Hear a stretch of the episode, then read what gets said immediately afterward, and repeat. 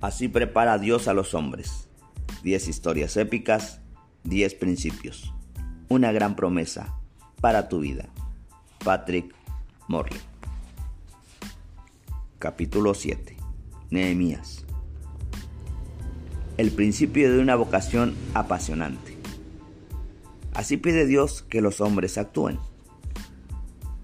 Cuando yo era un joven, con emociones fogosas y sin dirección, no tenía idea de qué se trataba la hombría. Entonces algunos hombres me protegieron enseñándome y guiándome en lo que parece que debe ser un hombre, esposo y padre rectos. Gracias a ellos mi vida ha resultado mucho mejor de lo que nunca me hubiera imaginado.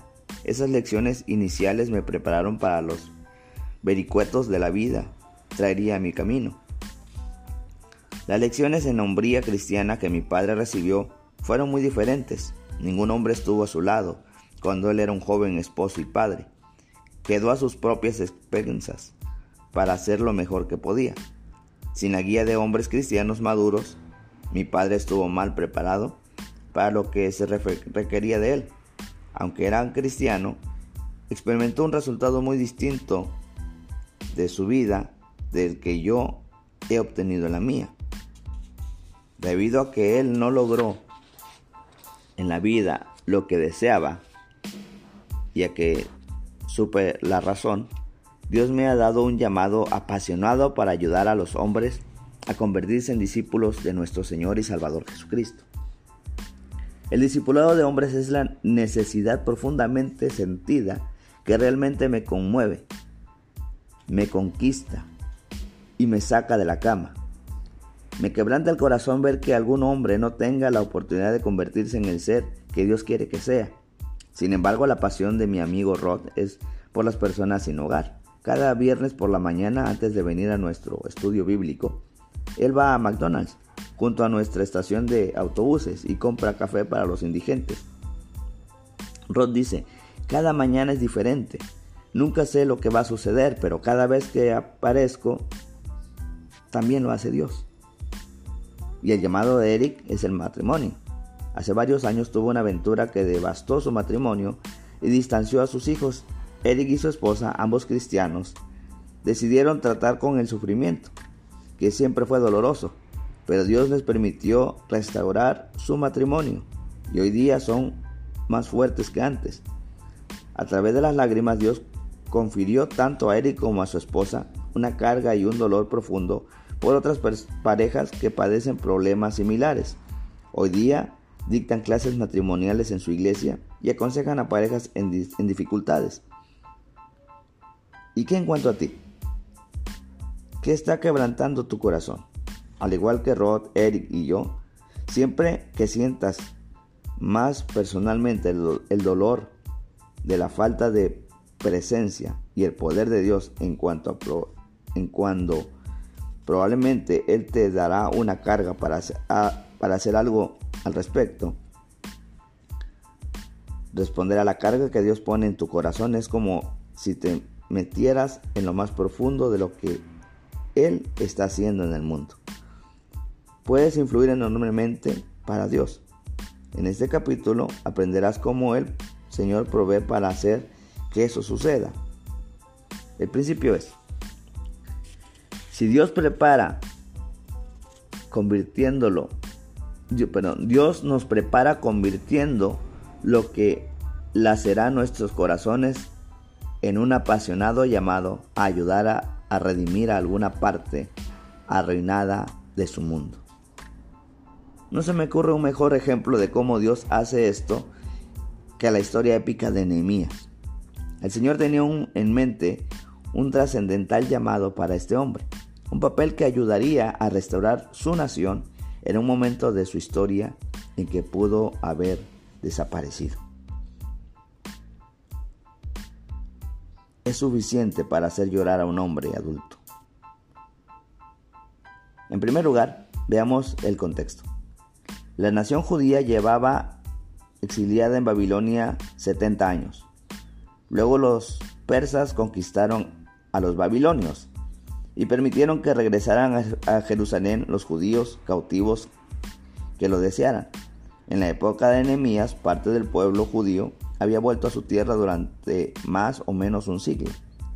Esdras ya había ayudado a reconstruir el templo, pero la ciudad y específicamente sus muros protectores aún estaban en ruinas.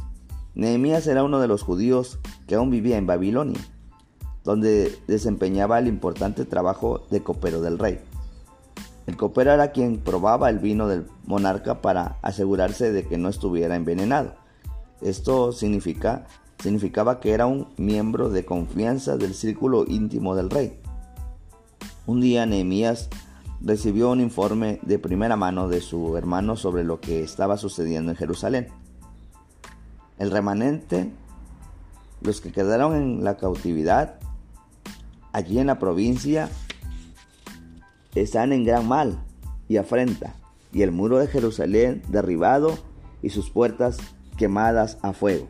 Nehemías 1.3. Imagina que un siglo después de la guerra de 1812, nuestro Capitolio y nuestra Casa Blanca estuviera eh, todavía no se hubieran reconstruido. ¿Te imaginas la debilidad que simboliza esto y la sensación de desgracia nacional que los estadounidenses tendrían? Eso es lo que los judíos experimentaban eso es lo que Nehemías recibió personalmente cuando escuchó el informe. Era suficiente para hacer llorar a un hombre adulto, por lo que escribió. Cuando oí estas palabras me senté y lloré. E hice duelo por algunos días y ayuné y oré delante de Dios de los cielos. Versículo 4. ¿Qué gran necesidad ves a tu alrededor que te produce llanto? Eso te dirá mucho acerca de la carga que Dios quiere poner en tu corazón. Tu próximo paso es averiguar qué quiere Dios, qué quiere el Señor que hagas al respecto. ¿Cómo procesar el peso de una carga? Nehemías enfrentaba lo que podríamos llamar un problema bien difícil y malo. Una dificultad demasiado resistente a las soluciones o que no puede resolverse en absoluto la restauración de una nación se había estancado. Algo andaba mal. El pueblo seguía en esclavitud. No habían hecho lo que Dios esperaba de ellos. La redención nacional estaba incompleta. La noticia era desgarradora y Nehemías tomó personalmente la situación. Escucha su oración de arrepentimiento. Confieso los pecados de los hijos de Israel que hemos cometido contra ti. Sí, yo y la casa de mi padre hemos pecado. En extremo nos hemos corrompido contra ti y no hemos guardado los mandamientos, estatutos y preceptos que diste a Moisés tu siervo. Versículos 6 y 7. Al principio lo único que Nehemías supo era que tenía una carga en el corazón. Pero en lugar de actuar en su propia fortaleza o sabiduría, se humilló, oró, buscó a Dios y se arrepintió de los malos caminos de su pueblo tal como dice que hagamos en, el, en 2 Corintios 7:14. El primer paso para resolver cualquier problema relacionado con el pecado y la desobediencia es hacer una oración de humilde arrepentimiento. El arrepentimiento sienta las bases para todo lo bueno que sigue. El arrepentimiento necesariamente precede a la visión y a un plan o a una solución. Después de la oración de Nehemías, el Señor le dio una visión para resolver el problema de su nación. No sabemos si Nehemías recibió su visión inmediatamente o si se llevó tiempo procesarla. Que sepamos, Dios no tiene una fórmula para dar visiones a los hombres, pero sí sabemos que cuando cuatro meses después el rey notó que Nehemías estaba triste, lo cual le dio la apertura que el copero necesitaba. Le dijo al rey, ¿qué cosa pides? Entonces oré al Dios de los cielos y dije al rey, se le place al rey, y tu siervo ha hallado gracia delante de ti. Envíame a Judá, a la ciudad de los sepulcros de mis padres, y la reedificaré. Nehemías 2, 4 y 5. No pierdas esta secuencia de cómo Dios llamó a Nehemías a esta misión específica. Primero vino el peso desgarrador de una carga, seguido por una profunda sensación de tristeza y arrepentimiento, lo cual llevó a una nueva visión para hacer algo acerca del problema. Solo entonces Nehemías actuó. Por supuesto, muchos problemas nos preocupan, pero no nos motivan lo suficiente para actuar. No obstante, cuando te preocupa tanto un problema que se siente, que te sientes motivado a tomar parte, no es eso es un llamado. Cuando el Espíritu Santo te da una carga tan pesada que te ves obligado a hacer algo al respecto o en lo que serás, ahora tienes un llamado en tu vida. ¿Qué problema engancha así tu corazón? Tú eres el plan. Nehemías sintió que Dios tenía un llamado para él e hizo algo al respecto. Pidió permiso para ausentarse del trabajo a fin de poder ir a Jerusalén y supervisar la reconstrucción del muro derribado. También pidió al rey los documentos que necesitaría para garantizar un viaje seguro y los materiales que, que utilizaría una vez que llegara. Así informó. Y me lo concedió el rey según la benéfica mano de Dios sobre mí. Nehemías 2.8. Pero una vez que Nehemías regresó a Jerusalén, la misión no fue fácil. Reconstruyó el muro porque Dios estaba con él, pero también experimentó una cruel oposición. Esa es una parte exclusiva de cómo Dios nos prepara. Él te dará un llamado apasionante con el fin de hacer algo para su gloria, pero a menudo quienes se le oponen no facilitarán las cosas. Hemos visto eso en cada capítulo. La larga espera de Abraham, el duro trato de José, el rechazo que Moisés recibió de su propio pueblo, el favor de Dios a menudo va acompañado de pruebas. Aquí está entonces el patrón que aprendemos de Enemías cuando viene el arrepentimiento. Dios enviará un hombre. Dios siempre está en busca de un hombre que verá realmente alguna parte arruinada de su creación, sentirá la punzada, llevará la carga liderará en arrepentimiento y humildemente se sentirá obligado a actuar como agente divino que para redimir lo que ha, se ha destruido o perdido. Dios prepara a este hombre para la tarea y proporciona todo lo necesario para llevarla a cabo. Pero así nunca, pero sí, casi nunca sin oposición. Así es como Dios redime la cultura. Así es como rescata a los pobres. Así es como vence al racismo. Así es como contrarresta la, la, violencia hacia los no nacidos.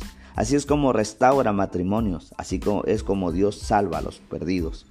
Así es como transforma a los hombres que no conocen su identidad.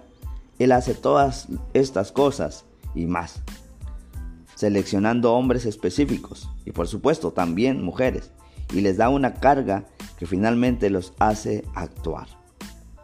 Así es como Dios obra. Él tiene un plan. Eres tú. Tú eres el plan. Eres el plan de Dios para redimir y cambiar al mundo. ¿No es cierto que esa idea despierta algo profundo dentro de nosotros como hombres? Eso se debe a que la necesidad de influir es una parte muy arraigada de nuestra naturaleza. Por tanto, déjame decirte cómo puedes aplicar la historia de Nehemías a tu propia situación. La pregunta que debes hacerte es, ¿qué me hace llorar, sufrir, ayunar, orar, arrepentirme, tener una visión y querer actuar? Si te abres ante Dios con esa pregunta, te dará una carga apasionante para redimir alguna parte destrozada de, su mundo. Un problema que solo puede resolverse si, liberas el poder de Dios y su evangelio. Para Nehemías fue el muro destruido de su patria. ¿Qué es para ti? Ahí es donde Dios quiere usarte. O si todavía no conoces tu carga, ¿cómo puedes identificarla? Podrías encontrar sorprendente la respuesta. Identifica tu carga. Si quieres participar en redimir lo que se ha perdido, entonces identifica un lugar en que la creación no esté funcionando como Dios quiso. Debe ser un lugar en que la necesidad particular toque todo tu ser, intelecto, voluntad, emociones. Donde quiera que la batalla ruja por ti es donde Dios te dará esa carga. Puedes sentirla, como lo hizo Nehemías en una área en que tienes evidentes oportunidad y te estresa. Pero no debería sorprenderte cómo aprendimos de Gedeón. Si sientes tu carga en un ámbito de debilidad, donde sea que te lleve, la carga que Dios te da es donde eres necesario. Y ahí es donde Él quiere usarte para ser determinante. Por ejemplo, si luchas con la pornografía, Dios te dará una carga por otros hombres con esa misma lucha. Si has sobrevivido, sobrevivido a una severa crisis matrimonial, Dios puede darte una carga por otros hombres cuyos matrimonios están atribulados. Tal vez tu carga es por familias, familias destrozadas o tu propia familia. Tal vez sea por los perdidos, tal vez tu carga sea por los pobres, tal vez por los no nacidos, tal vez pasaste décadas atascado en un trabajo que odiabas y tu carga sea ayudar a hombres a encontrar un trabajo que les guste. Quizás deseas que tu iglesia prepare hombres. Quieres usar algunas de las mismas habilidades que funcionan para ti en los negocios para guiar hombres a ser más semejantes a Cristo Jesús. Tal vez tu carga sea por jóvenes que están luchando con su identidad y andan sin rumbo por el mundo enfocando, enfocados bajo el peso de la que no conocen porque no han recibido guía. Quizás la ruptura de la sociedad y la plaza pública pesa demasiado en tu mente o tal vez sientes el peligro de la decadencia espiritual en nuestra sociedad. La foto de trasfondo de la pantalla de mi computadora es una imagen de la Tierra tomada desde un satélite. Me recuerda la perspectiva eterna de un cristiano. Ve un pequeño globo donde Dios está haciendo cosas mucho más grandes de lo que puedo imaginar. Donde sea que te encuentres en el proceso de averiguar y cumplir tu llamado, Dios te dará lo que necesitas para que junto con Nehemías puedas decir, la benéfica mano de Dios está sobre mí. Entonces, seas un cristiano relativamente nuevo o que hayas caminado con Cristo durante décadas, Pídele a Dios ayuda para ver lo que Él ve a fin de que puedas hacer lo que Él quiere que hagas. Cuatro escenarios para tu apasionado llamado. Tu carga puede ser tan lejana como una remota aldea en las Amazonas, pero también podría ser tan cerca como tu familia inmediata o tu vecindario. También podría estar en algunas, alguna de varias etapas diferentes en responder a esa carga. Veamos cuatro escenarios posibles de lo que podría hallarte. Escenario 1. No sé qué hacer. En primer lugar, quizás no tengas una carga. ¿Qué puedes hacer al respecto? A veces necesitas un abrazo, pero puede que otras veces necesites una patada en el trasero. Eso es lo último. Si no tienes una carga, se debe a que no estás escuchando. Si no ves un problema que te lacera el corazón es que caminas por ahí con los ojos cerrados. Existen muchas partes en este mundo que desde que deben redimirse en la cultura o en almas perdidas. Hay muchas cosas prácticas que puedes hacer. Por Dios, abre los ojos. Los lugares arruinados están por todas partes. Si no tienes una carga, es que no estás mirando. Simplemente no ves lo que hay a tu alrededor. Podría ser que tu vida sea demasiado cómoda en este momento. Un miembro del Congreso me dijo una vez que no se había dado cuenta de cuántas personas a su alrededor sentían tanto dolor hasta que él mismo experimentó una crisis personal.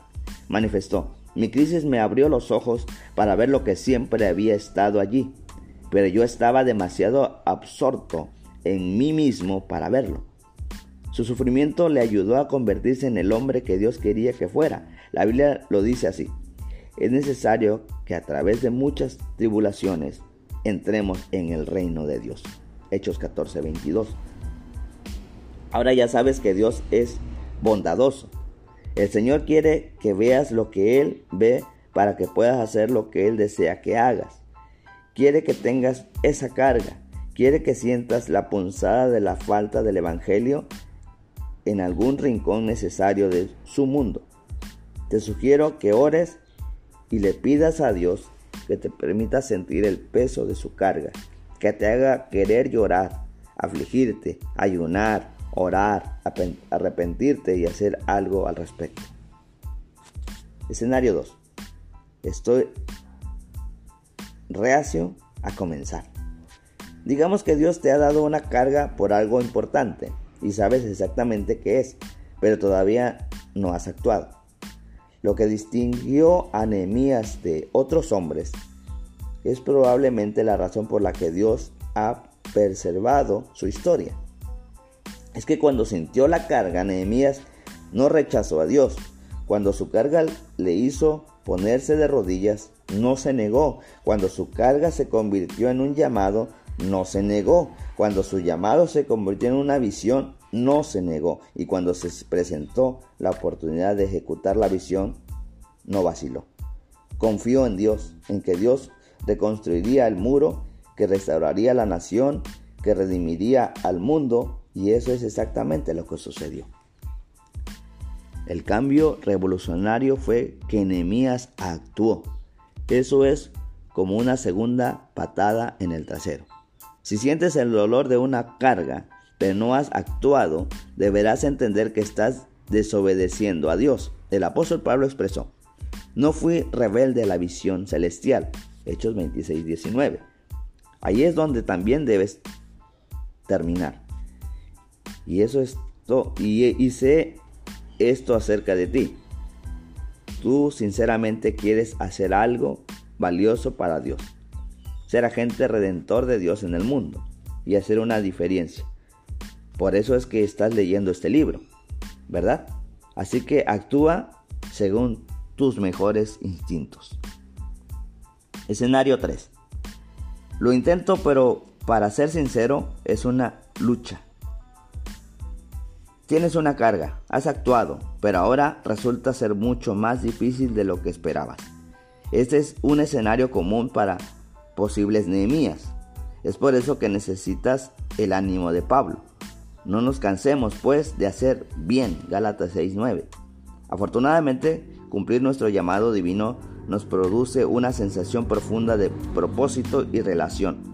La mayor parte del tiempo, pero seamos sinceros, la mayoría de llamados son simplemente difíciles. Tu carga y tu llamado podría ser en incrédulos, a incrédulos, pobres, no nacidos, indigentes, huérfanos, familias, niños, jóvenes que luchan por encontrar su identidad o rupturas de la sociedad y el gobierno.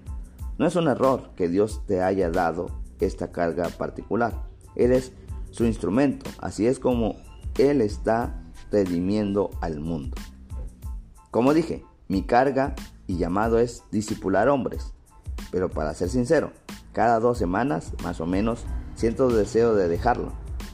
Eso ha sido así por décadas. A menudo exclamo, Dios, simplemente no entiendo.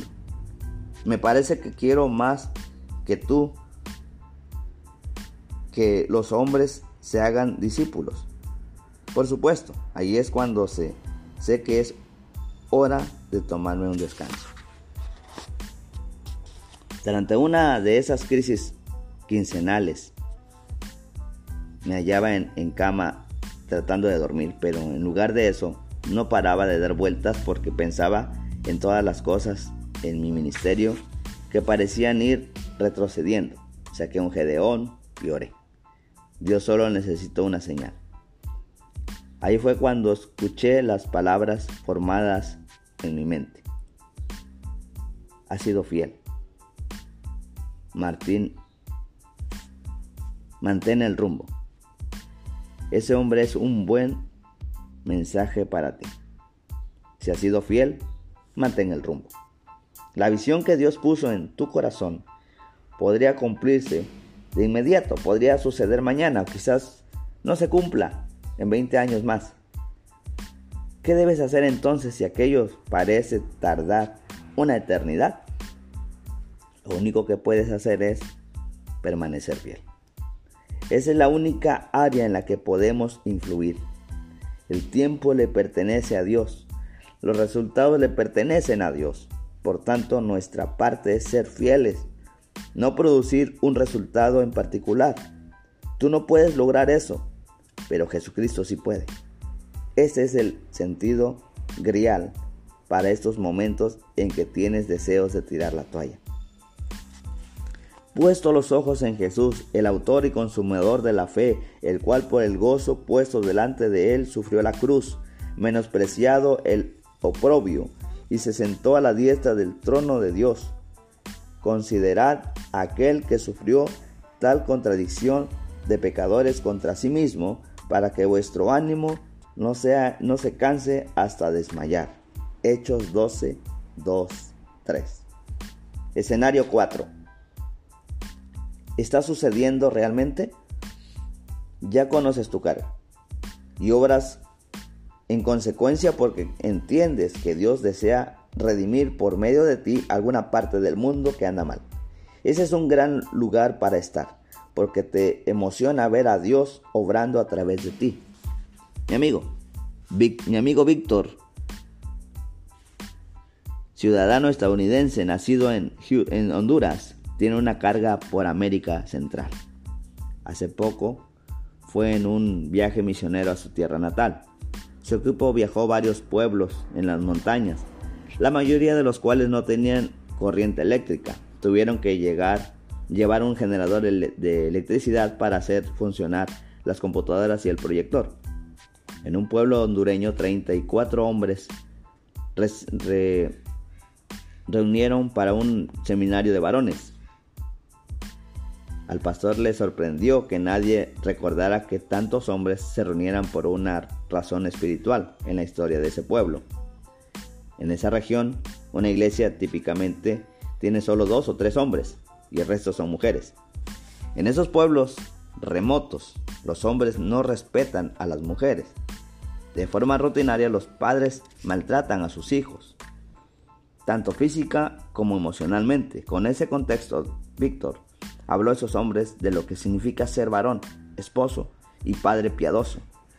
Entonces ocurrió algo hermoso. Al día siguiente las esposas se acercaron al pastor y dijeron, no tenemos palabras para contar el cambio que se ha realizado en solo 24 horas. Tres meses más tarde, una nueva visita a ese pueblo descubrió que la cantidad de hombres que asistían a sus siete iglesias pequeñas se había duplicado y 150 hombres estaban sirviendo a Dios y llevando a cabo el ministerio. Muchos de esos hombres tienen que caminar tres horas por peligrosos senderos montañosos para llegar al lugar de reunión. Todo empezó con una carga. Dios llamó a Víctor a llenar un vacío de conocimiento de Dios y de lo que en Honduras significa ser hombre esposo y padre según Dios, sintió la carga de Dios y fue. Y ha comenzado a redimir esa parte de la creación.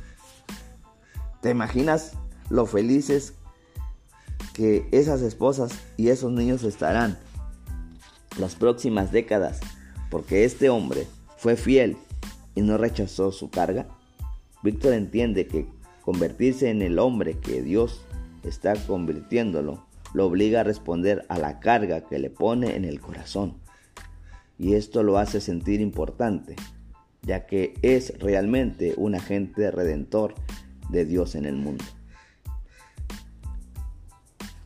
Que empieza el regocijo.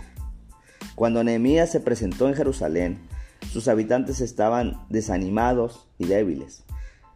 Pero Nehemías pronto se las arregló para inspirar con su visión de reconstruir el muro que había estado destruido durante muchos años. Los organizó y los puso a trabajar. Sin embargo, a algunos perturbadores no les gustó mucho la idea de una Jerusalén segura. Al principio intentaron detener la obra ridiculizando a Nehemías. Cuando eso no funcionó, amenazaron con atacar, pero Nehemías no les hizo caso. Al contrario, puso a la mitad de su gente a trabajar con la espada a sus, a sus costados, mientras la otra mitad hacía guardia. Eso bastó, sus enemigos retrocedieron y la obra continuó. Y así, en el sorprendentemente corto periodo de 52 días, el muro que, estaba, que había estado en ruinas durante un siglo fue reconstruido y Jerusalén tuvo seguridad.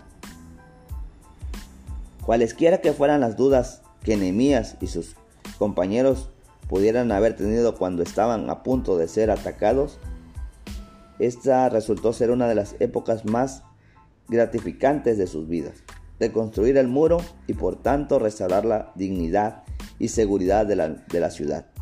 Fue un legado que recordarán con orgullo y gratitud a Dios. El día en que dedicaron el nuevo muro, se ofrecieron muchos sacrificios y hubo fiesta, porque Dios lo llenó de alegría. Hasta las mujeres y los niños participaron. Eran tal el regocijo de Jerusalén que se oía desde lejos. Nehemías 12:43. Puedo decirte que no hay nada como la emoción que sientes cuando respondes a la carga de Dios te ha dado y, te, y, le ves actuar por medio de ti. Así es como me siento cuando veo cambiar la vida de hombres a través del discipulado que ayudo a producir en ellos. Sé que esta obra es la que hoy la que estoy destinado y siempre fascinado estarás realizándola realmente. No obstante, conviértete en el hombre que Dios quiere que seas. No, tienes, no tiene que ver principalmente con realización personal. Un hombre consigue ese objetivo al alcanzar en la perspectiva más grande que el Señor estará realizando en el mundo. Nuestros llamados son respecto a lo que Dios desea, a lo que Dios está haciendo, a lo que Dios está cambiando, a lo que Dios está transformando. Cuando respondemos al apasionante llamado que el Señor pone en nuestras vidas, para cambiar el mundo, nosotros también cambiamos. Crecemos en dignidad como hombres, nos volvemos más seguros y, centrados, perdemos esa sensación persistente de falta de propósito y en vez de eso experimentamos la satisfacción de saber que formamos parte de algo que realmente importa, algo que está más cerca del corazón de Dios, sus planes grandiosos y audaces para redimir todo el mundo. Y cuando respondemos al llamado, en algún lugar se construye o reconstruye un muro. Alguna parte destruida del mundo se redime. Hacemos lo que el Maestro necesita y Él recibe la gloria que merece. Así que nunca rechaces esa carga, porque es la manera en que Dios está restaurando el mundo. Para reflexionar y diálogo. ¿Qué es lo que quebranta tu corazón y por qué? 1. 2. ¿Cuál fue la carga de Nehemías según Nehemías 1, 3 al 4? ¿Y qué hizo al respecto según los versículos siguientes? El 4, el 5, el 6, del capítulo 2, versículo 4 y 5, capítulo 2, versículo 11, 17, 18, capítulo 4, versículos 7 y 9, capítulo 4, versículo 16, 23 y capítulo 6, versículo 15. 3. Con relación a la carga que Dios ha puesto en tu corazón, ¿cuál es la cuál de los cuatro escenarios siguientes te describe mejor? ¿Y qué debes hacer con base en lo que has aprendido en Nehemías?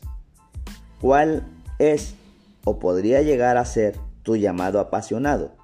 ¿Qué has aprendido o recordado al estudiar Nehemías que pueda ayudarte y por qué? Escenario 1, no sé qué hacer. Escenario 2, estoy reacio a comenzar. Escenario 3, lo intento, pero para ser sincero, es una lucha. Y 4, escenario 4, ¿está sucediendo realmente?